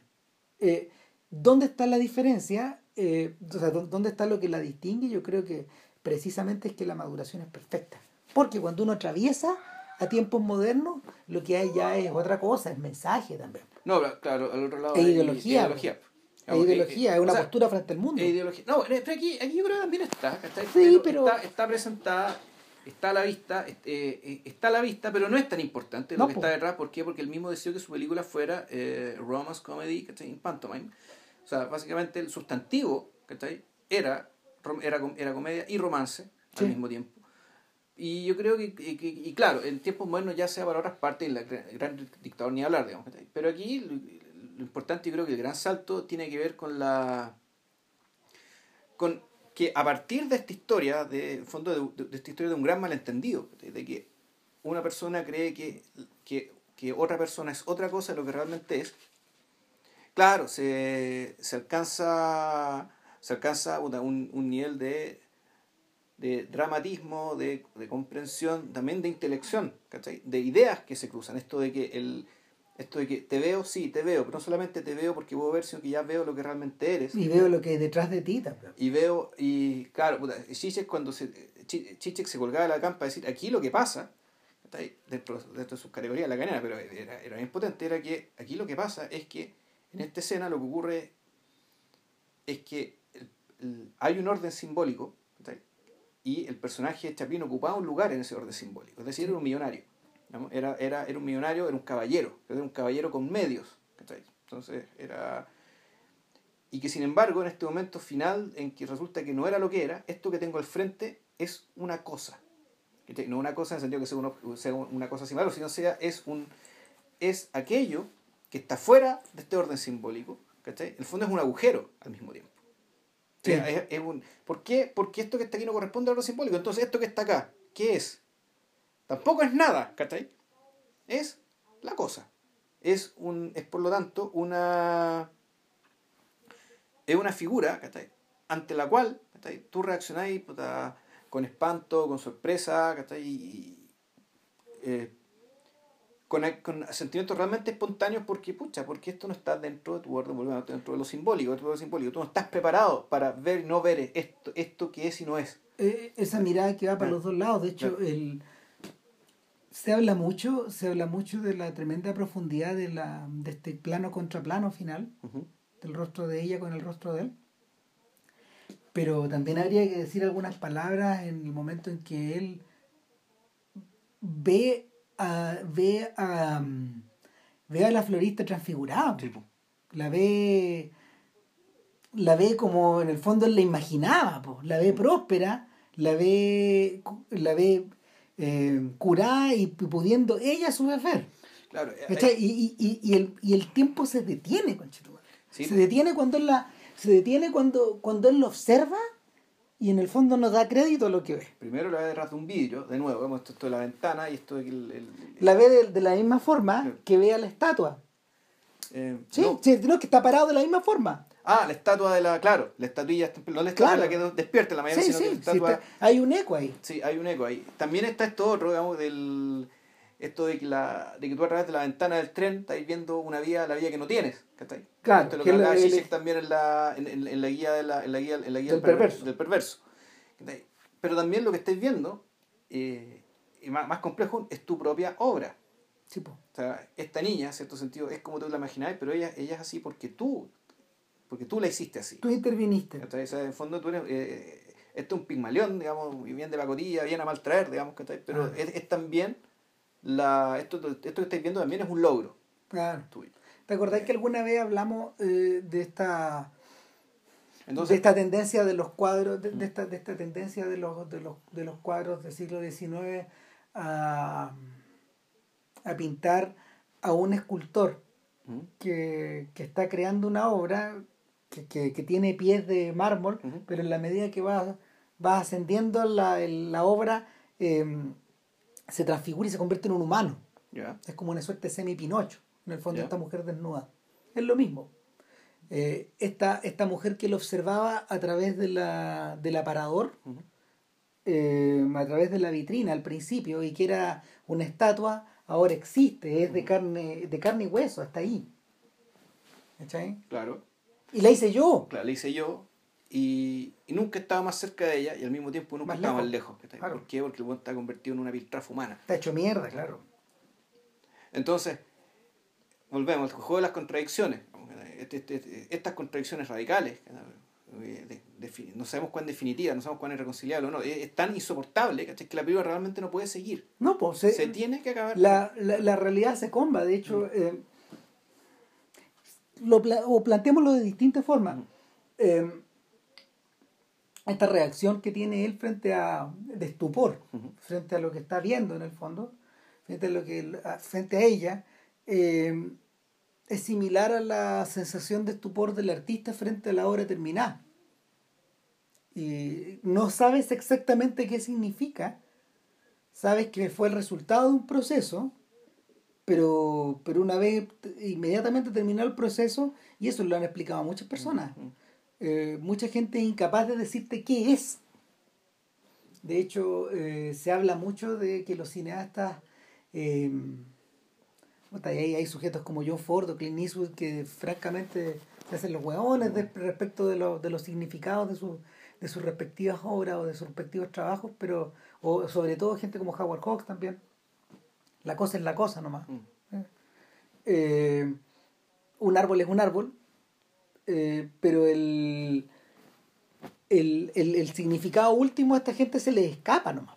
No, no, no es, no es eso, eso es opaco en la medida que la obra está recién terminada.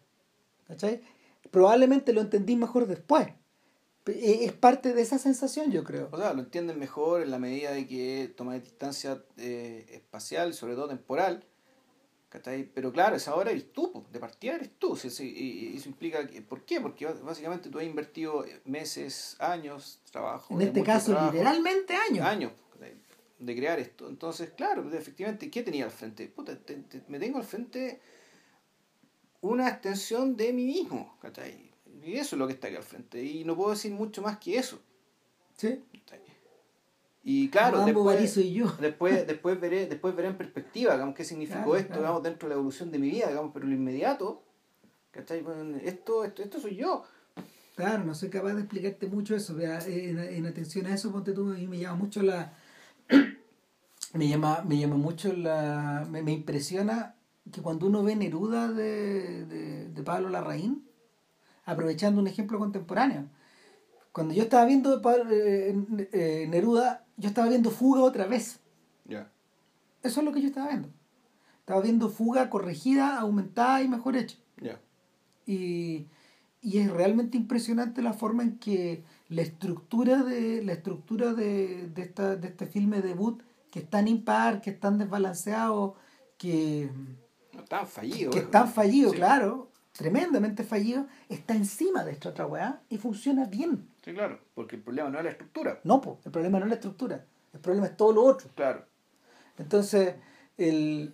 El problema es la, pre- la premisa, ¿cachai? La, el- Claro. la premisa, la caracterización, la definición de los personajes. más bien, Pero son- lo- lo que abisma, ¿Ah? lo que abisma de esto es hasta qué punto en el fondo el cineasta o el artista o el sujeto en cuestión se siente compelido a volver, a volver, weón.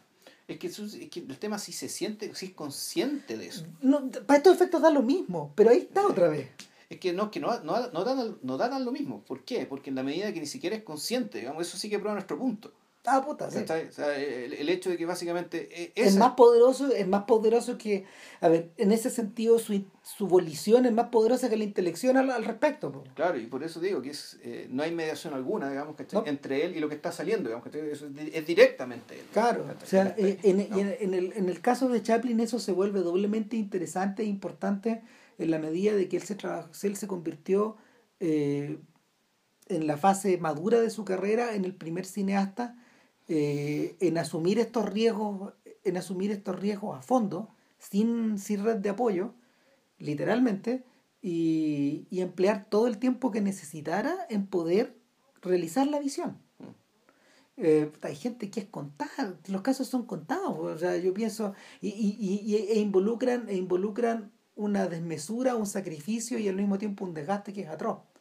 No estamos hablando, ponte tú, de gente como Bergman que era capaz de trabajar en el teatro y en el cine con la capac- con la con la metodicidad y con la regularidad de un relojero, cosa que lo llevaba al hospital Sí, frecuentemente. claro. Bueno, es que aparte sus películas eran básicamente gente hablando en piezas. Claro, pero Claro. aún así termina, aún así termina destrozado en el fondo por Claro, culpa pero de este ritmo. lo, pero lo que voy era que no, Pero- el, el riesgo económico, digamos, que esas películas claro. era menor.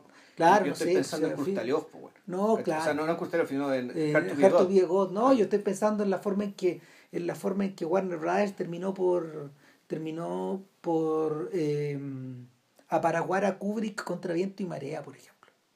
O sea, convertirlo en un artista de la casa, no deshacerse nunca más de este. ¿Cachai? Encontrar, eh, eh, encontramos a este tipo y no nos vamos a continuar con él como sea nomás. O sea, claro, porque este bueno va a dar prestigio para hacer todo el montón de mierda que. No está claro, no Claro. sé, artistas de la casa. O sea, pero, pero el, pero la, finalmente, claro, por la regularidad con que Kubrick podía entregar las películas era similar a la de Chaplin.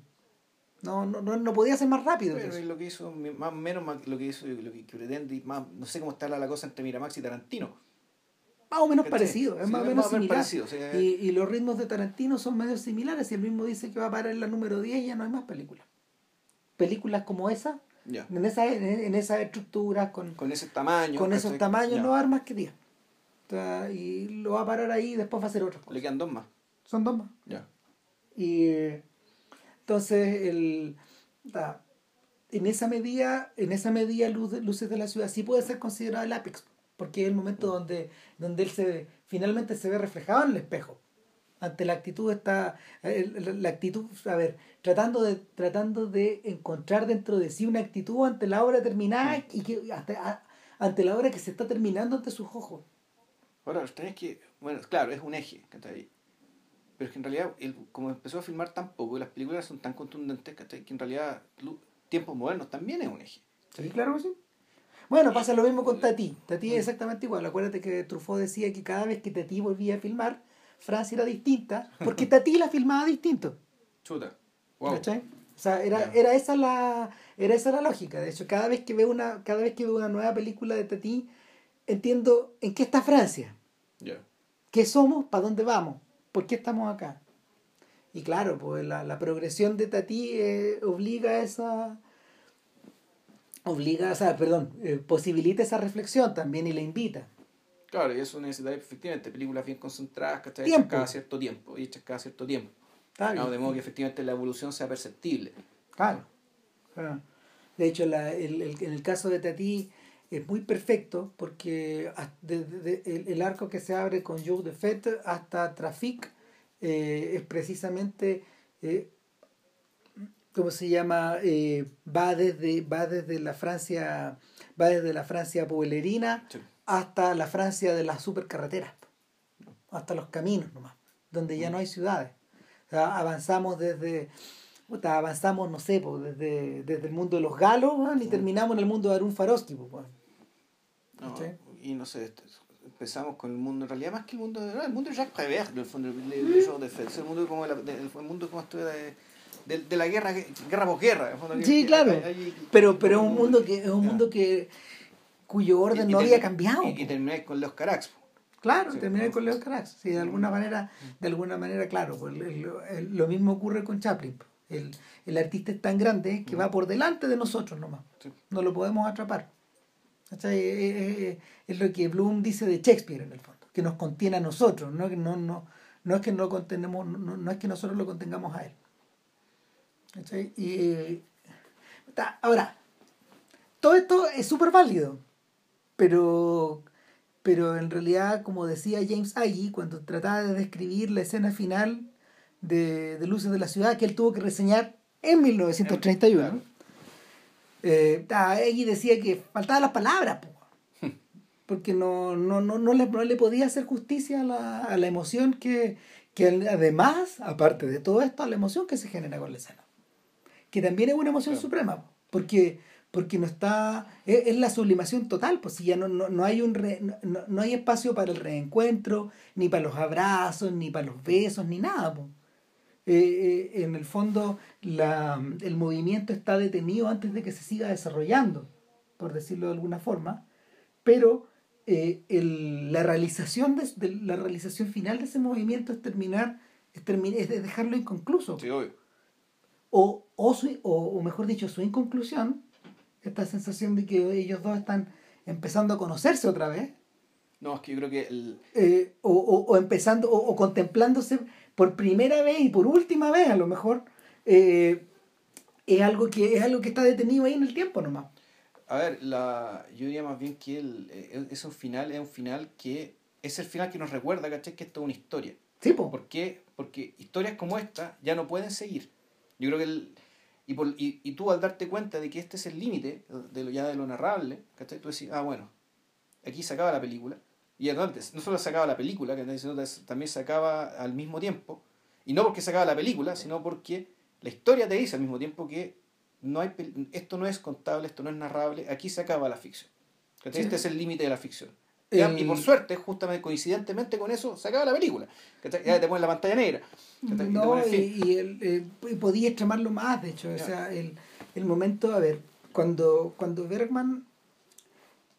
A ver, cuando Bergman era chico y, y, él iba a estos cines de barrio, en algunas ocasiones él se daba cuenta, él, se, le, le, le ocurría que el, el proyeccionista se distraía y dejaba corriendo la película y, y no, no ponía el siguiente rollo. Y al no poner el siguiente rollo se quemaba el, sí. el tras final de la película, el, el, el, la cola final de la película uh -huh. se quemaba y lo que quedaba era una pantalla blanca. Claro. ¿Cachai? Entonces, eh, ese efecto se le, quedó, se le quedó grabado porque en el fondo era divertido imaginarse que eso formaba también parte de la obra. Y, y, eso finalmente lo intenta en, en en persona en un momento límite, yeah. donde de hecho la ficción ya no puede continuar y esta hueva caga y la pantalla se quema y llegamos al blanco. Llegamos al blanco y acuérdense que esto es una película. Y, o, o, sea, y no porque yo se los quiera decir, sino porque la fuerza de las cosas, ¿cachai? Que hace que esto ya terminó, ¿cachai? Y, y, y, y en ese punto donde la película surge otra vez desde el blanco, desde un fundido en blanco. Yeah. ¿Cachai? Eh, desde un fundido encadenado desde el blanco vuelve a, vuelve a adquirir este material fotoquímico, claro. fotoquímico, entidad o corporalidad, etc.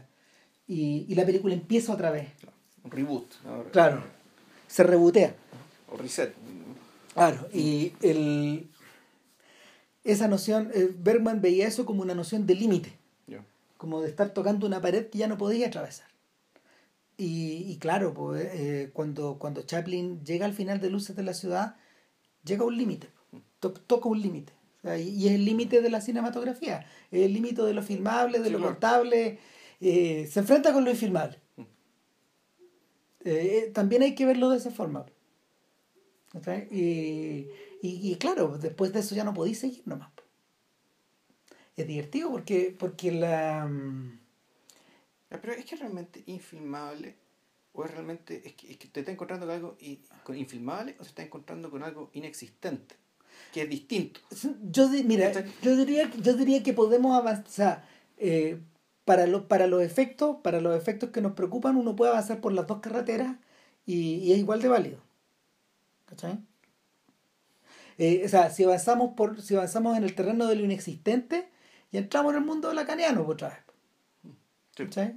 Entramos en el mundo lacaniano porque, porque el, eh, en Lacan hay ciertas fronteras donde el lenguaje ya no va nomás. ¿Cachai? Donde la donde también te encontrás con un límite. Y el...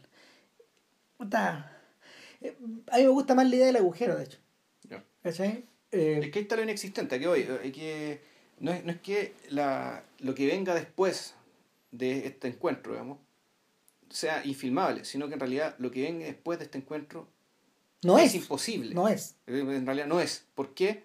Porque tienes a una persona dentro de una tiene, es, un, es un encuentro furtivo entre una persona que está en cierto universo y otra persona que está en otro universo, aun cuando se están mirando los ojos, pero sin embargo, de ahí es, creemos, imposible, porque el hecho de pertenecer a, mundo, a, no, a mundos, no solo a mundos materiales, sino que a fondo a, a la construcción simbólica que cada uno se hizo del otro, sobre todo ella de parte de él, que es imposible que esto, pa, que esto efectivamente termine en en traerlo de vuelta al mundo de los vivos, por decirlo así. Claro, o sea, de hecho, eh, el, la cinematografía moderna está repleta de momentos, de imágenes, de sensaciones y de efectos especiales que eh, te comunican la presencia de algo que no está. Desde Artudito eh, proyectando a la princesa Leia hasta ahora en Batman vs. Superman, un momento de ensoñación de, de Batman en que. Mm, Puta, los ejemplos Kuma, güey. No, no, no, no. ¿Por qué, por, qué no, no, no, el, el ejemplo de, lo tengo que de, de, DiCaprio, güey, acortándose de su esposa, No, es que, no, es que lo, lo, tengo, lo, tengo que explicar, lo tengo que explicar en esos términos bastardos. Porque es el momento en que en el fondo Batman está soñando y de repente aparece Flash desde otra dimensión. Y que a eso voy. Eh, ¿Por qué? ¿Cachai? ¿Por qué? ¿Por qué estos, estos sujetos invaden otra dimensión de una manera en que, no sé, eh, de una manera en que, mm, en que Morpheus invade al mundo de Neo en Matrix. ¿Ya? ¿Cachai? Al mundo que Neo cree estar viviendo, etcétera. Lo que tú quieras. Pero, pero, ¿por qué? Porque eh, en el fondo estos tipos están buscando este efecto del espejo, esta colisión, eh, una y otra y otra vez y otra vez y, y bastardizándola y volviéndola plástico y volviéndola papa frita. ¿Cachai? Pero, pero lo, ¿cómo se soluciona esto? Vía eh, un Deus ex machina, vía el superpoder, vía la otra dimensión, ¿cachai? A eso voy. Esa es la razón. Esa es la razón. El, el Deus ex machina es lo que permite, a ver, para estos efectos, que esta hueá siga, ¿cachai? Claro. En circunstancias de que no debería, ni podría, ni aconsejable que siga. No, ¿por qué? Porque aparte por eso es que el Deus ex machina, digamos, está mal visto. Claro, pues muy barato y, y, por eso voy con este ejemplo. Ahora, ¿a qué voy? O sea, si, si yo hubiera planteado el ejemplo de DiCaprio con Michelle Williams en, en Shutter Island, donde ella se deshace y se convierte en ceniza, no me sirve. Porque finalmente, finalmente lo que hace Scorsese y lo que hace Denis Lejeune, si, si, si, si es que se está en la, está en la novela, es, eh, reforzarme esa imposibilidad. Ellos refuerzan esa imposibilidad. El, la, la fantasía o las distorsiones o, la, o las locuras del personaje eh, son precisamente los intentos del personaje de romper ese límite o de vivir de vivir fuera de ese límite de no vivir de, no vivir en sí sino que estar fuera de ti. Y, y pero en el pero en el, en el caso de estos cumeríos digamos de Flash interrumpiendo el sueño de Batman no sabéis si si de verdad o, o, o, de mentira, o en el, en el sueño, o en el mundo vigil, etcétera, lo que tú quieras, puta, es una mascarada, es, es, una es algo que está, es algo que está propiciado por un, por un superpoder. No me hueven, mm. ¿cachai? Y el eh, para eso son las películas de superhéroes. pero, pero bueno, el no sé, yo creo que de eso yo salvo a Matrix, digamos, que Matrix es como de podcast, pero... Matrix 1 sí, de todas maneras. Sí, Matrix, es de podcast, pero... pero es una película importante. Sí, claro que sí. Entonces, el... me gusta la idea del inexistente, porque en el fondo no, no podí. No, no, no podéis bicicletear ese momento. ¿Cachai? No se puede seguir filmando nomás. Entonces llegáis, llegáis al límite. Y nada, po. Y nada. po. Está- fue más corto que otro, ¿o no? No. No, anda por ahí, pero sí más largo que la película en cuestión, eso sí. sí. Así que, bueno, para la próxima semana, si no pasa nada raro, estaríamos hablando, como dijimos anteriormente, entonces, de las dos, las dos últimas películas de Alejandro Fernández Almendra. Matar a un hombre. hombre, mató a un hombre y aquí no ha pasado nada. Y ojo que Almendra ya hicimos guacho. Sí. Hace la tracala años. Sí, hace mucho tiempo. Pero- pero el- Todavía tiene sus auditores, fíjate. Sí, pedazo de película también. Gran película. Sí, Nada. Eso. Y que estén muy bien. Chau. Cuídense. Chao.